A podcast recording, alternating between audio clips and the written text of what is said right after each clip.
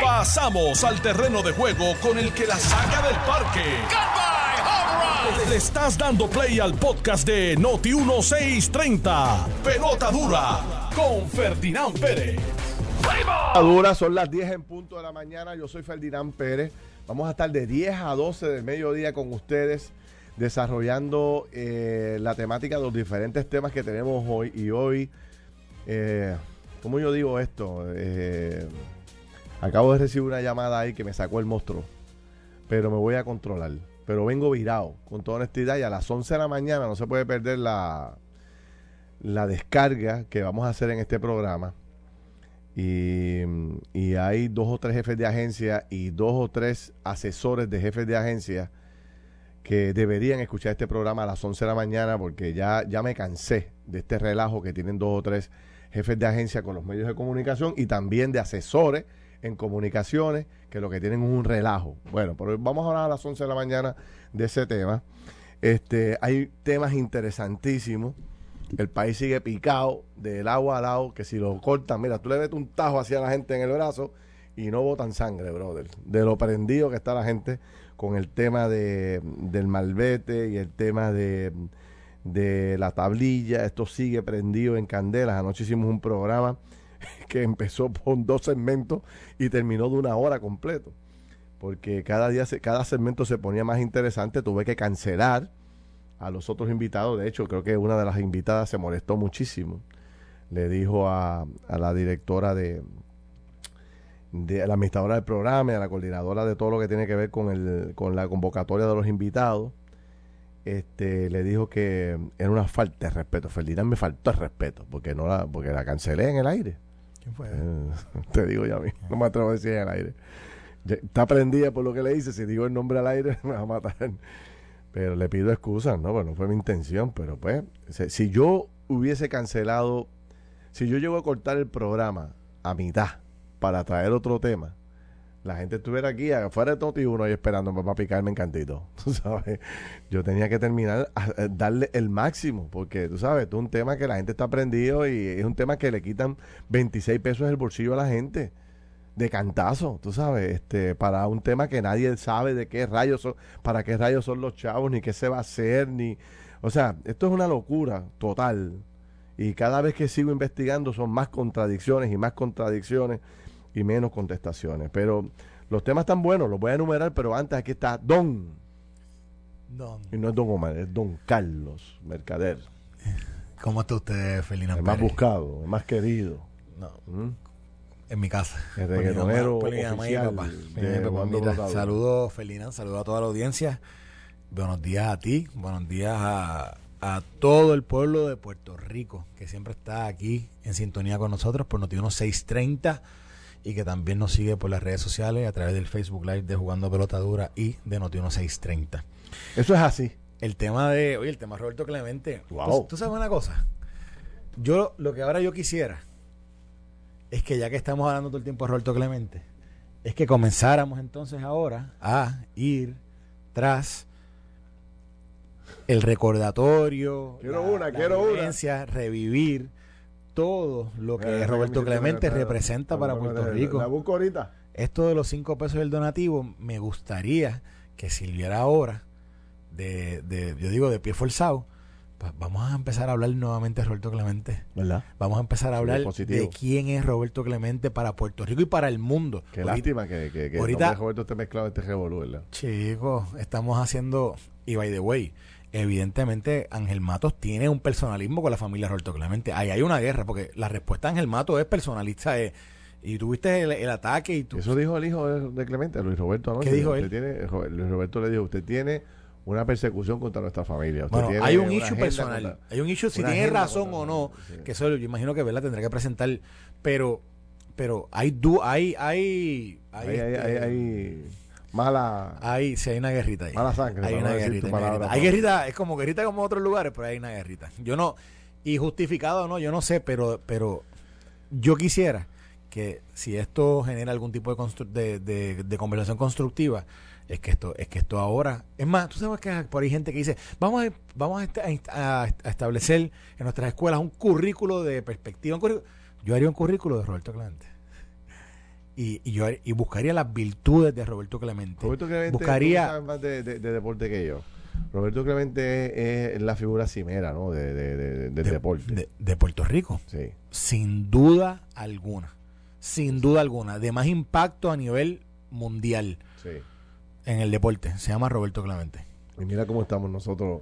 Y mira dónde está sumergido el nombre de Roberto Clemente. en este. Roberto Clemente significa, en, eh, obviamente en el béisbol, pero lo, pero, pero por su, por su, la forma como muere, ay- ayudando al pueblo de Nicaragua, eh, significa para muchos una vida que luego, ¿verdad? Ha sido estudiada y ha sido eh, revivida por muchos escritores de, de- del béisbol y en el camino han visto también su impacto social a nivel a nivel nacional de los Estados Unidos por el tema de cuando Roberto Clemente jugó todo el tema racial, el tema de derechos civiles, de cómo impactó Roberto Clemente con su ejemplo, con su con su eh, digamos con su lucha interna en el mismo, en el mismo Pittsburgh Sí. do- do- donde se hizo una donde se hizo la gloria del deporte que, que es y que fue y que es pero Además, pero allí esa- mismo Esa lucha de, de La- poder, de, de colores y de no, esa lucha racial. en Estados Unidos sin duda alguna Roberto Clemente es un líder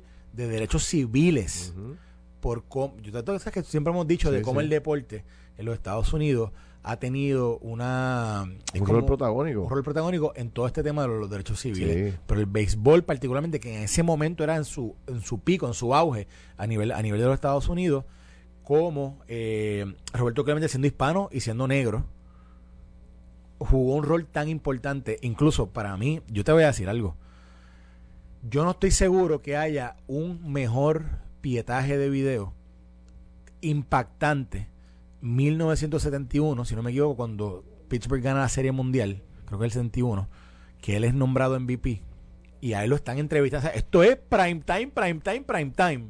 Todo, todo el mundo. Y de momento le dice, y espérate, que, y voy a dar un saludo en español a mi papá. La bendición a mi papá. Bueno, yo lo pienso y yo digo, Sí, imagínate en ese momento que Roberto Clemente haya una conciencia brutal. Y en el momento de su gloria más En importante. el momento más importante, él cambia, él, bendición papi, bendición mami. ¿ah? y lo, y lo cambia a español. O sea, que quizás ahora lo vemos y decimos, ah, Ese- eso lo ha hecho mi ejemplo, gente mira, ahora. No, no, no. Perdóname que te interrumpa. Ese ejemplo nada más que tú traes. Eso- ese ejemplo nada más. Eso está fuera de liga. Es Yo exhorto a todo el mundo, yo exhorto a todo el mundo que si pueden, vean ese video en Lo voy a YouTube. buscar, vamos a buscarlo para ponerlo. Ese video está fuera, es que se te paran los pelos nada más de verlo. Y como él lo hace con el sen- o sea, con él lo hace como tú lo ves que es real, Sí. que no es un, que no es un gimmick que él- o un es fuera de liga para mí, para mí, para mí. Yo lo veo, yo lo he visto esa, esa parte de ese video, yo lo he visto como yo lo he visto Mira, como 30 veces en mi vida. Anoche yo leía lo, después que se acabó el programa, leí gran parte, no, no todo, porque hay miles de comentarios en el Facebook de Juan de Botadura.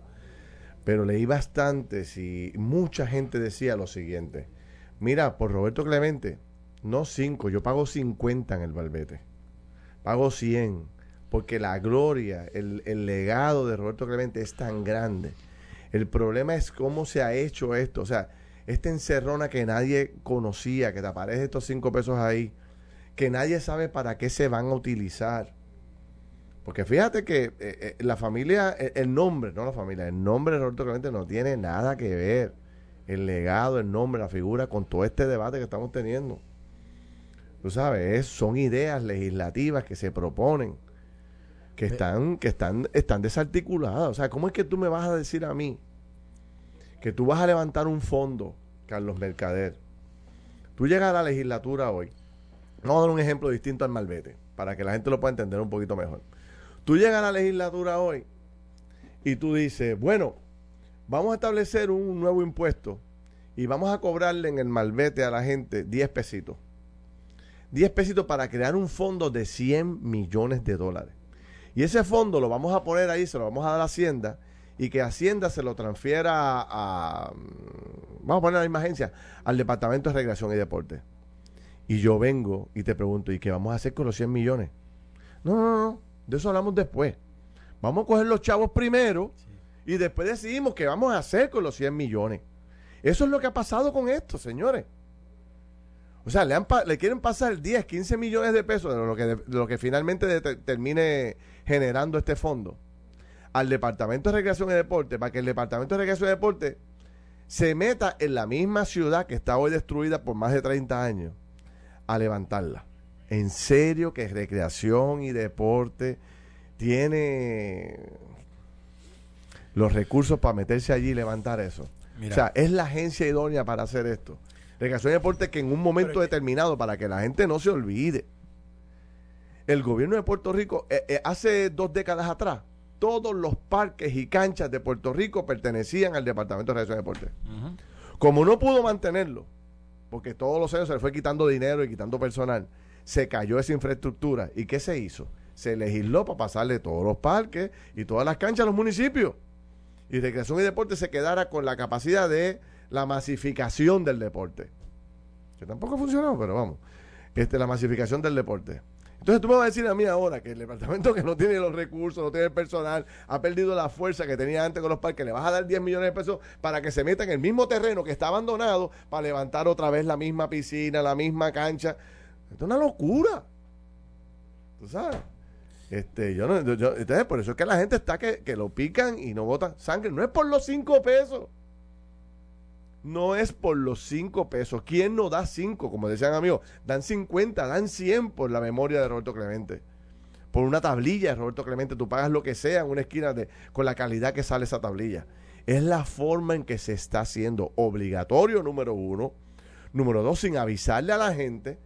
Número tres, no se sabe qué rayo, para no decir la palabra que quiero decir, se va a hacer con el dinero. Eso es todo, mano.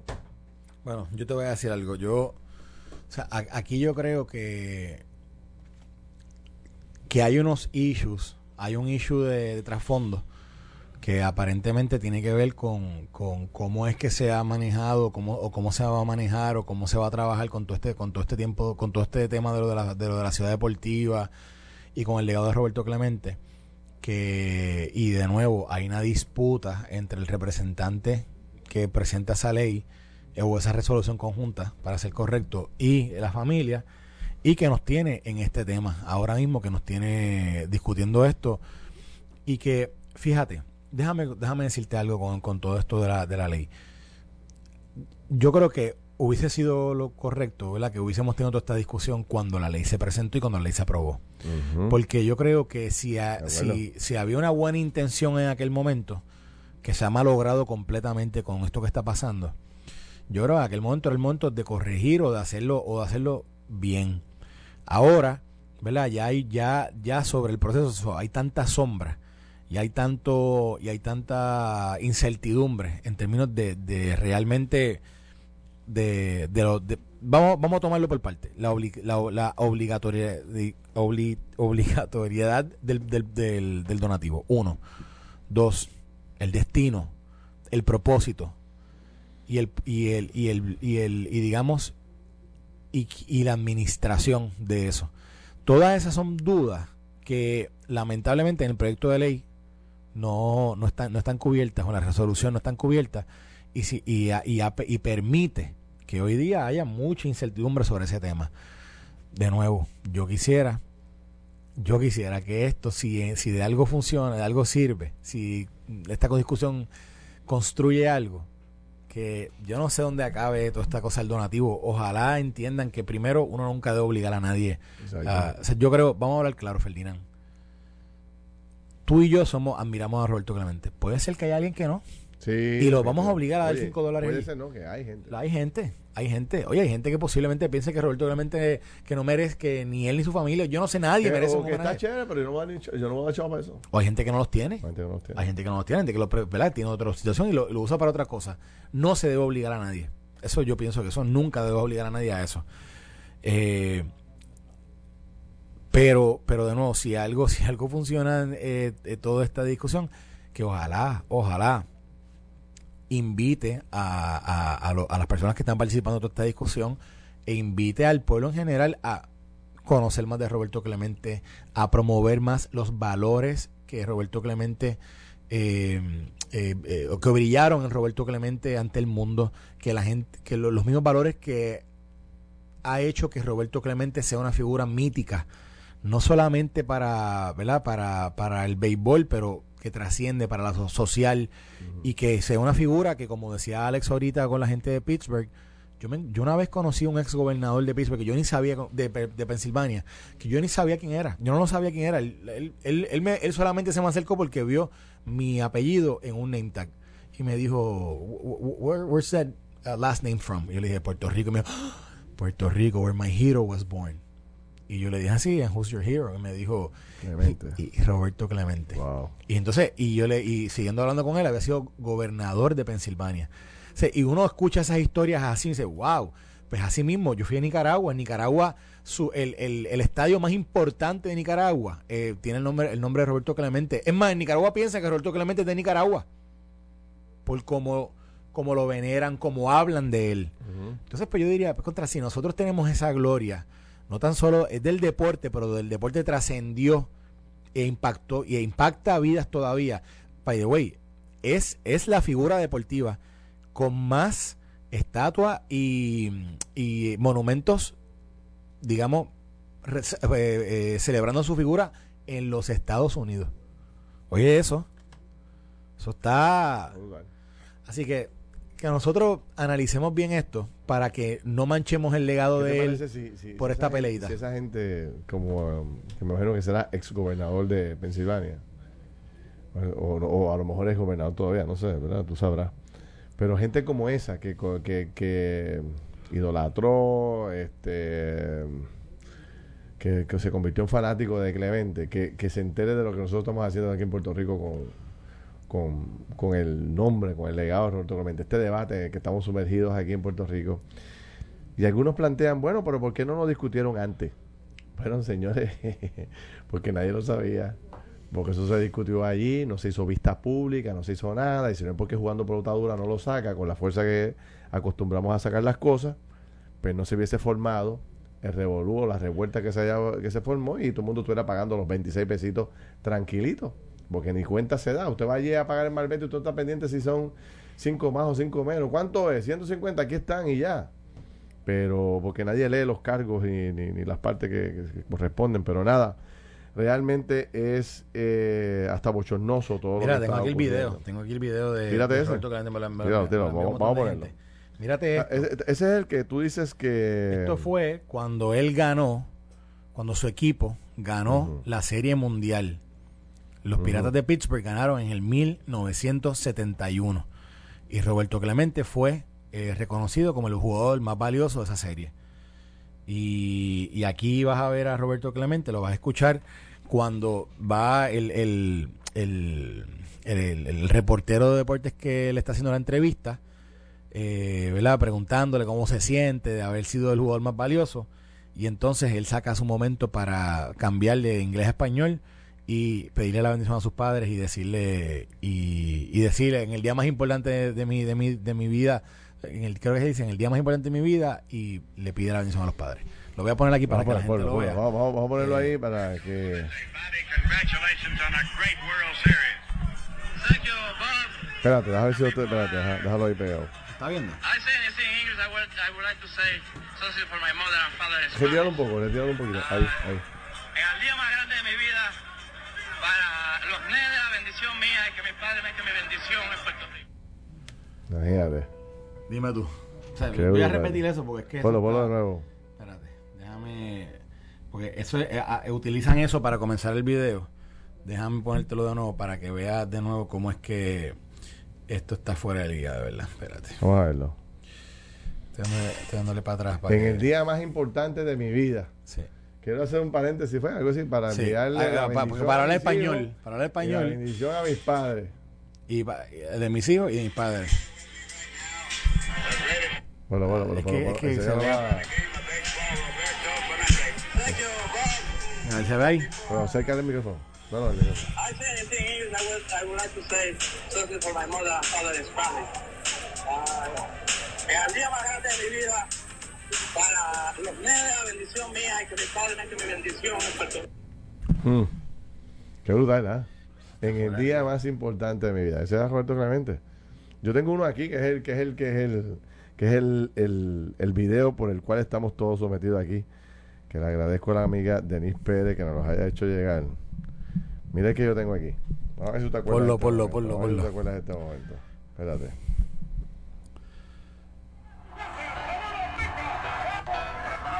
Vamos a ver si la gente se acuerda de eso. Uy, eso fue el Hit 3000.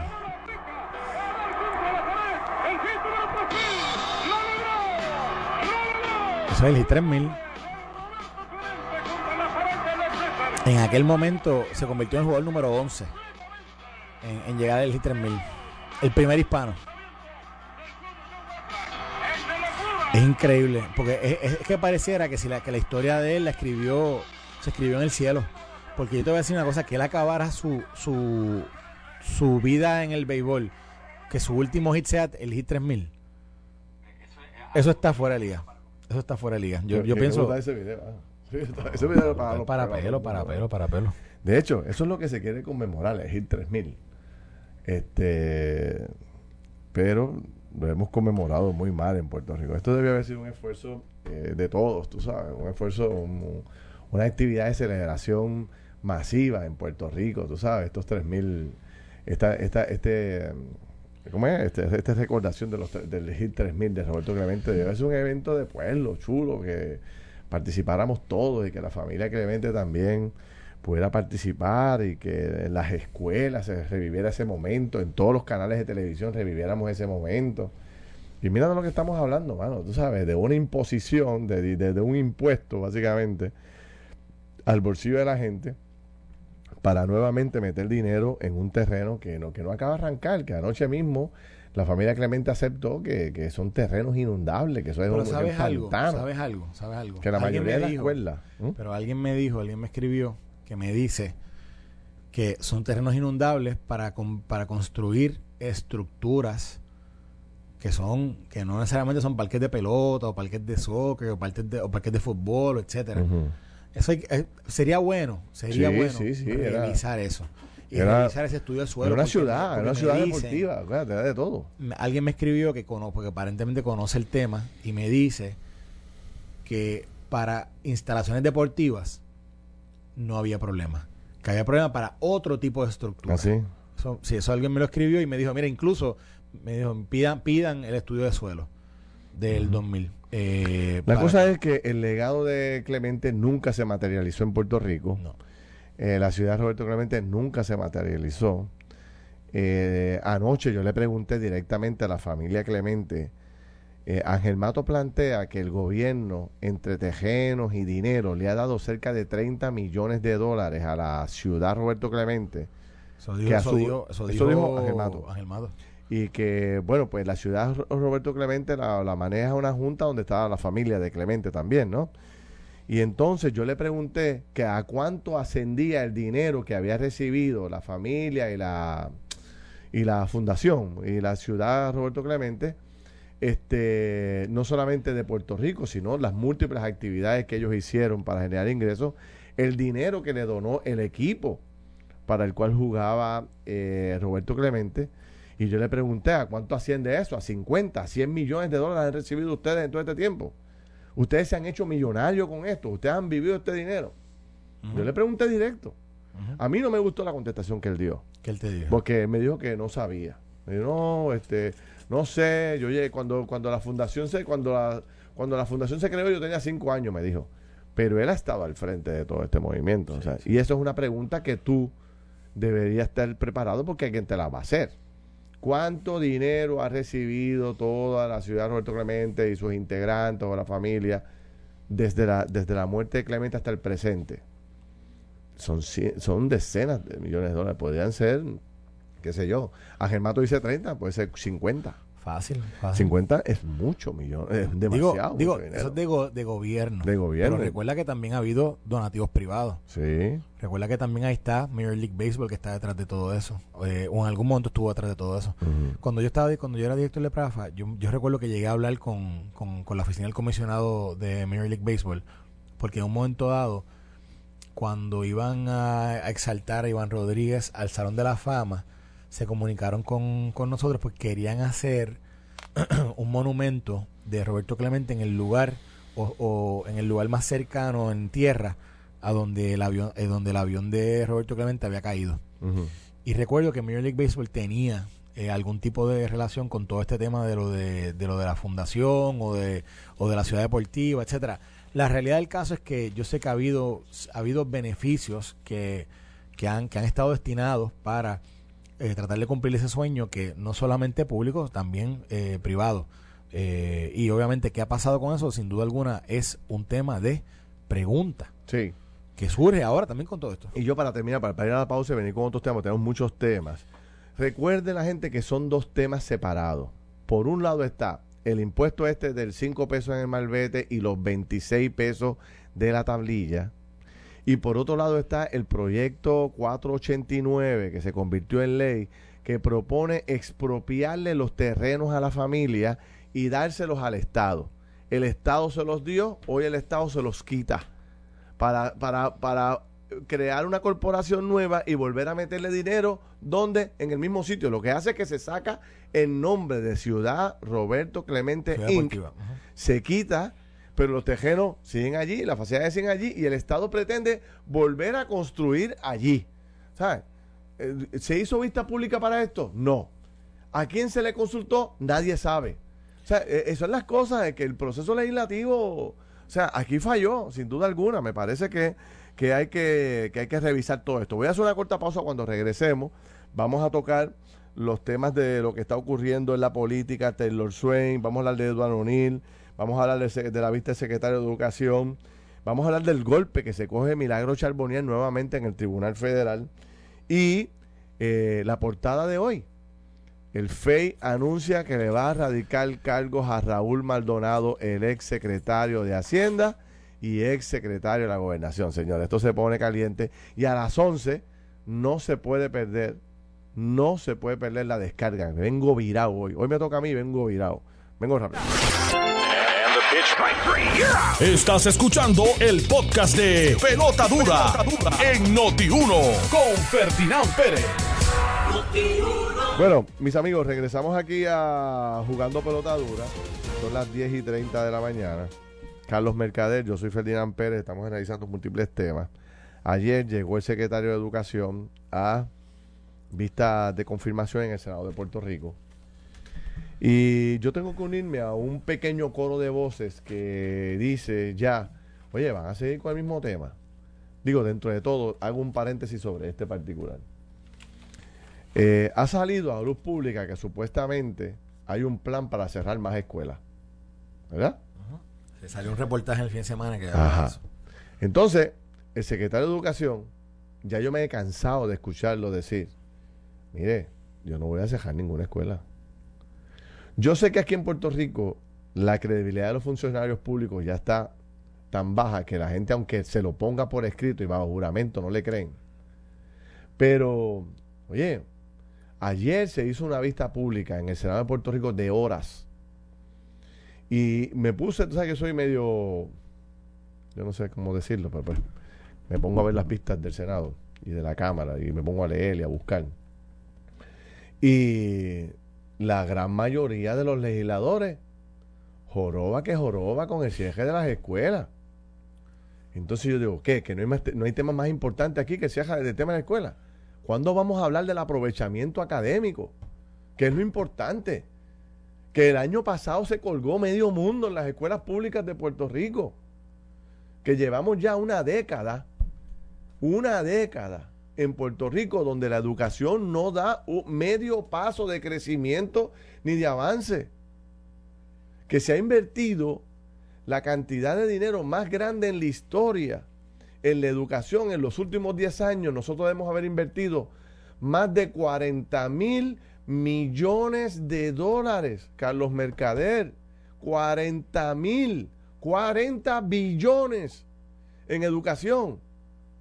Y no hay una sola persona que pase por una escuela y diga, wow, qué clase de cambio, qué bonita, qué logros hemos obtenido. Wow, todos los estudiantes han mejorado dramáticamente en la enseñanza. Ah, que tuvimos María, que tembló la tierra. Pues, pues está bien, pero ¿hasta cuándo vamos a cargar con esa cruz de María y de los temblores? Tú sabes, hay que mover la rueda, hay que poner al departamento a correr. Este señor, yo, qué, qué sé yo, por lo que veo, así no he profundizado, me parece que tiene las cualidades. Vamos a darle el apoyo y vamos a poner a correr la educación. Este es el tercer secretario en este cuatrenio y llevamos un año de cuatrenio. ¿Tú sabes? Yo creo que hay muchas cosas importantes. La educación este, para los niños con condiciones especiales es fundamental. Y yo veo que se toca por encimita, así, este, eh, como que nadie profundiza, con excepción de la senadora María Lourdes Santiago, que comprendo, ¿verdad?, este, que su interés muy particular. Pero fuera de eso, yo no veo, o sea, de verdad, que las vistas para mí, ya cansaba el tema del cierre de las escuelas. Si el hombre dijo que no, lo está diciendo en una vista pública, lo dijo en un documento, lo ha dicho en los medios de comunicación, pasemos la página. Si el hombre cierra escuela, bueno, pues entonces enfrentará la crítica y le pediremos la renuncia. Pero ahora vamos a hablar de cómo el maestro va a estar más preparado. ¿Qué recursos nuevos tiene el maestro para mejorar su enseñanza? ¿Cuánta tecnología ha llegado a los salones? ¿Ah? ¿Qué vamos a hacer con el tema del COVID? ¿Cómo vamos a manejar para que los padres se atrevan a llevar a sus niños a las escuelas? O sea, ¿qué, qué tecnología ha llegado al salón? ¿Qué adelantos tenemos para que el niño de matemática, de inglés, de la ciencia, que son las tres materias más difíciles para nuestros niños, ¿qué hemos adquirido de equipo, de tecnología, de programas, de enseñanza, para que el maestro comunique mejor esas clases? Pues que, que, a nadie le importa eso. Pues, pues que pues, vamos a decirlo, que lo que queremos es que, que no se hagan las escuelas. Pues y esa es el gran, la gran discusión que queremos tener sobre la educación en Puerto Rico. Nosotros estamos súper atrás en este tema, no veo concentración ni enfoque en el tema importante que es la enseñanza, el aprovechamiento académico. Y aquí ya todo el mundo se olvidó que miles de estudiantes sacaron F, se colgaron. Y la pregunta obligada es, ¿qué hemos hecho con esos miles de estudiantes que se colgaron? ¿Hemos hecho algo? Yo no escuché a una, digo, confieso que no vi las cuatro, cinco, ocho horas de vista que hubo, ¿verdad? vi una así por encima. Pero en el tiempo que estuve viendo, nadie preguntó por eso, Carlos Mercader. Por lo menos en el periódico no, no resaltan. Yo leí el artículo del Nuevo Día completo. mire, búscate en las dos páginas a ver dónde está eso. No hay dos páginas completas y todo es escuela, escuela, escuela, escuela. Más rayo, parta, vamos a brincar el tema, vamos a hablar de lo que es. ¿O me equivoco yo? ¿Estoy loco yo? ¿Estoy solo? Otra vez me quedé solo en el mundo. Eh, ni tú me contestas, mano. Bueno, es que estoy leyendo aquí porque estoy tratando de ver si menciona en. Vamos a cambiar el tema, a nadie le interesa. No, no, este es el tema. Pero es que este es el tema, Ferdinand. Este es el tema y estoy leyendo el, reporte aquí de periódico y no lo menciona ni en, en ningún lado. No lo menciona en ningún lado que se haya hablado de eso. Y yo como te he dicho anteriormente, aquí están enfocados en algunos issues que tienen que ver que son ideológicos, partidistas, pero ninguno tiene que ver, ninguno tiene que ver con ese tema que tú estás hablando. Y a mí, con miras al futuro, si yo busco un secretario, yo creo que eso es lo más importante. Y yo te decía a ti, aquí quieren, aquí quieren hablar de un, nuevo currículo de perspectiva. Pero si es que el currículo de español no funciona. pero si es que el currículo de matemática no funciona. el de inglés no funciona. Yo digo, pero ¿por qué las preguntas giran en torno a cosas que si, si no podemos implementar correctamente el de español, el de matemática, el de ciencia, el que los niños realmente pueden demostrar aprovechamiento para el futuro? Me están diciendo que van a implementar otra cosa. Yo no, yo no, ¿verdad? no entiendo la mente del legislador, pero me parece que ah, por ahí es que debería ir esta discusión, por ahí es que debería entonces ellos llevarlo. Y honestamente, esto de estar pidiéndole a estas alturas preguntas a este, este, a este, candidato a ser secretario, que ha sido secretario interino por los pasados siete meses, honestamente, Ferdinand, yo creo que ya hora, ya es hora de que, de que, de que esta discusión se deje a un, lado y que se pase a la confirmación. Es lo único que puedo, es lo único que puedo añadirle a esto, pues es que ya, tener un departamento que a un año y un mes de operación no, lo, no, no tengo un secretario en, propiedad, un departamento de educación que ha sufrido tanto estos últimos tres o cuatro años, me parece insólito. No me parece, no me parece correcto, me parece insólito. Yo, este, tú sabes que eh, recientemente, yo, yo, yo periódicamente tengo diferentes reuniones así con, con figuras de la academia y estuve no hace mucho reunido con, con dos presidentes de universidades. Y en esas reuniones yo siempre toco el tema de, de cómo, una, una vez yo estuve en una conversación que me contó un profesor de las deficiencias gramaticales con las cuales llegaban los niños acabados de graduar de cuarto año a la universidad. Él da el profesor de español en una universidad de Puerto Rico. Y el tipo me decía, Ferdinand, el, el, todas estas plataformas digitales que han llegado, que si el Facebook, el Twitter, este, el Instagram, todas estas cosas, provoca que cada día más la gente abrevie, corte las palabras y escriba en casi en jeroglífico. Este y, y hay una de errores, ya nadie se preocupa por los acentos, por las puntuaciones, por los signos de exclamación, los signos de pregunta, nada de eso. Se zumba por ahí una, una contestación como, como partiendo de la premisa que como esto no es una conversación entre tú y yo, yo te la envío como salga y que, saca, y que, y- y que se jorobe y no me preocupo como debería de verdad estar escrito, que incluye acentos y etcétera, etcétera. Bueno, para no hacer aburrida la conversación, el profesor me decía, mira, Felirán, este, el deterioro que ha tenido la juventud de, país, de este país en la última década, llegando a las escuelas, y él me decía, yo lo recibo. O sea, Terrible. yo por dos décadas recibo a los estudiantes cuando se gradúan aquí y le doy español 101. Y cada día saben menos, escriben peor, dominan muchísimo menos la, la gramática, no tienen capacidad de lectura. Hay que leerte esos dos capítulos para mañana. Cuando llegan no se han leído nada, o se han leído uno, si lo leen no lo entienden. Es una cosa que yo me quedo este, perplejo. Y entonces, ¿quién está discutiendo eso en Puerto Rico? Ya, ¿quién discute eso en las escuelas? Mira, mira, está en dos páginas completas en el periódico. Que si las escuelas, que si aquello, que si lo otro. Ah, el currículo nuevo ahora de perspectiva género, como tú dices. pues, yo no estoy en contra, pero por el punto es, deberíamos entrar en eso cuando ya dominemos el español, dominemos el inglés, dominemos las matemáticas. O sea, vamos a dominar algo. Cuando dominemos algo, después de dominarlo, bueno, pues pasamos al otro. Pero queremos hacer tantas cosas y en todas se queda mal. Y yo te digo, lo que estamos haciendo con los estudiantes de nuestras escuelas públicas podría ser hasta delito, mano. Es una cosa increíble. La ineficiencia del sistema ha sido terrible contra los niños de las escuelas públicas del país. Oye, y tú estás hablando de eso y, y añádele el periodo o los periodos donde ha habido interrupción académica, donde ha habido interrupción de, la educación, donde los niños han dejado de asistir a, a clase. Todo este proceso, ahora estaba viendo y estaba leyendo que me enviaron la ponencia que le o, o digo, o parte de ajá, llegaron parte del de, de- de lo que fue la ponencia del Departamento de Educación, del Secretario de Educación, lo que él sometió a la legislatura.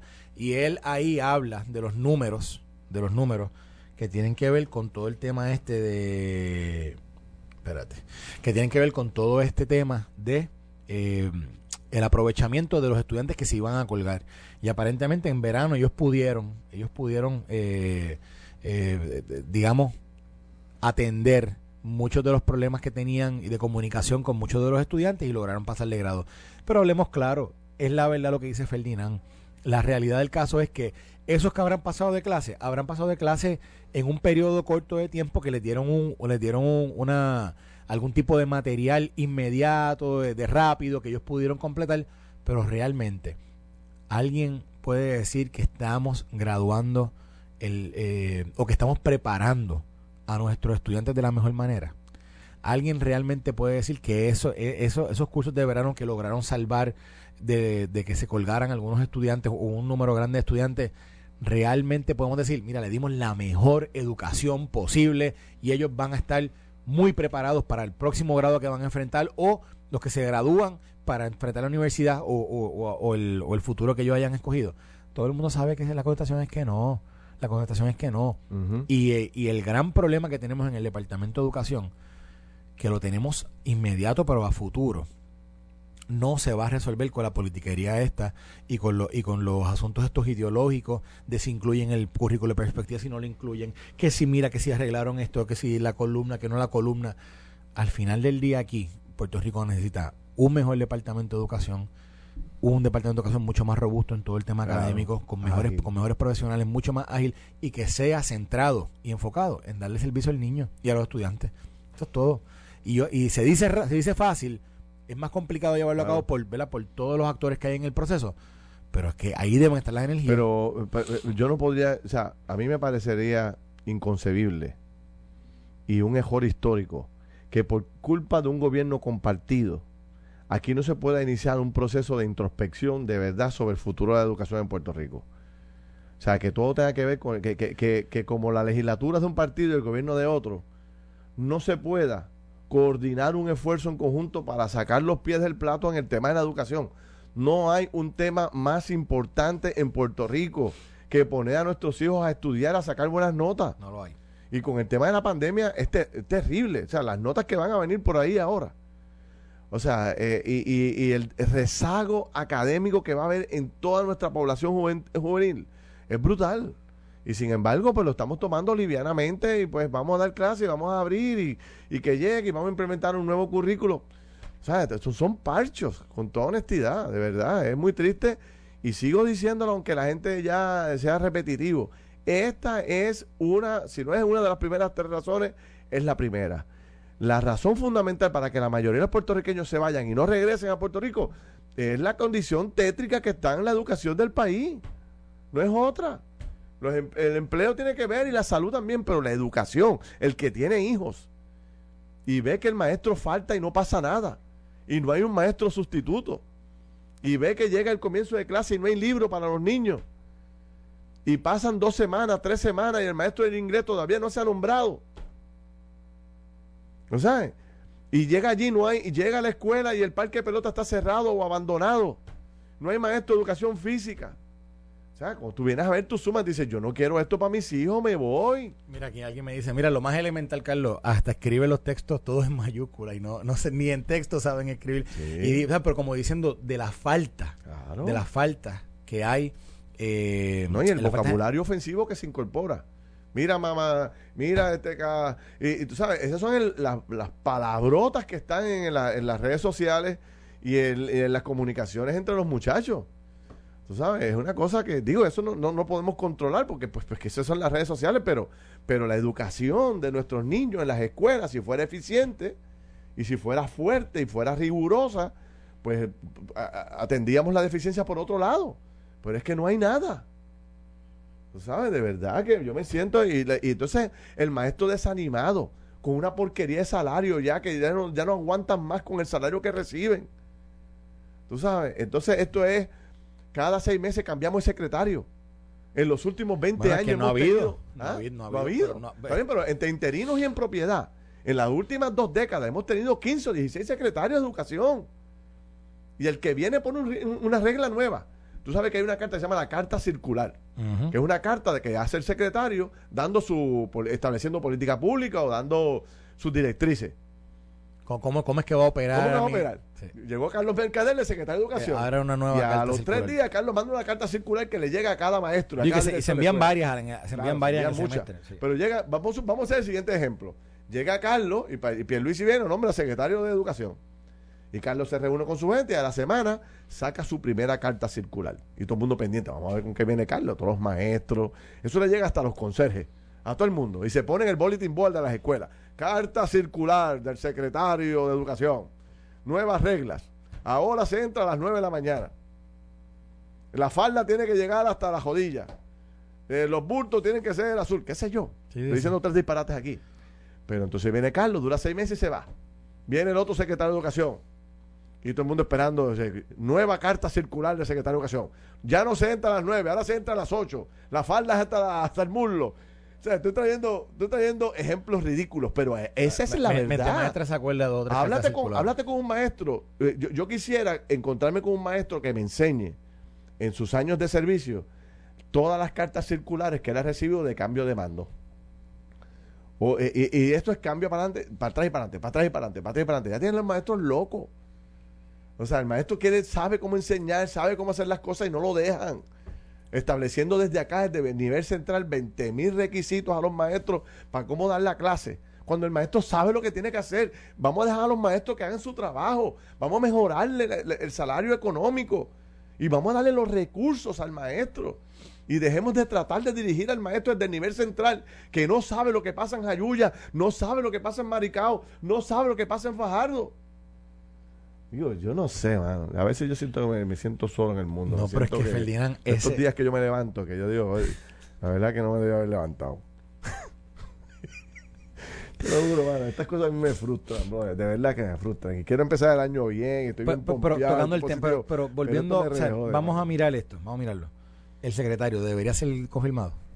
Claro que sí. Ya. Estoy de acuerdo. Ya, confirmado. Estas vistas para mí ya están de más. Yo digo, confirmarlo y ya. Si lleva operando en la, en la plaza cinco o seis meses ya, lo que, lo que, lo que es importante es medir que el resultado.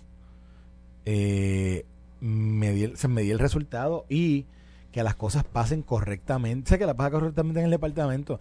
Yo te digo, el departamento tiene tanto trabajo, tanto trabajo y tiene tantas cosas que tiene que hacer, ya sea estamos hablando del tema académico, estamos hablando del tema de, de los maestros, que incluso me parece que él dijo en la ponencia que dijo que, que podía ser que se que buscara un aumento de salario.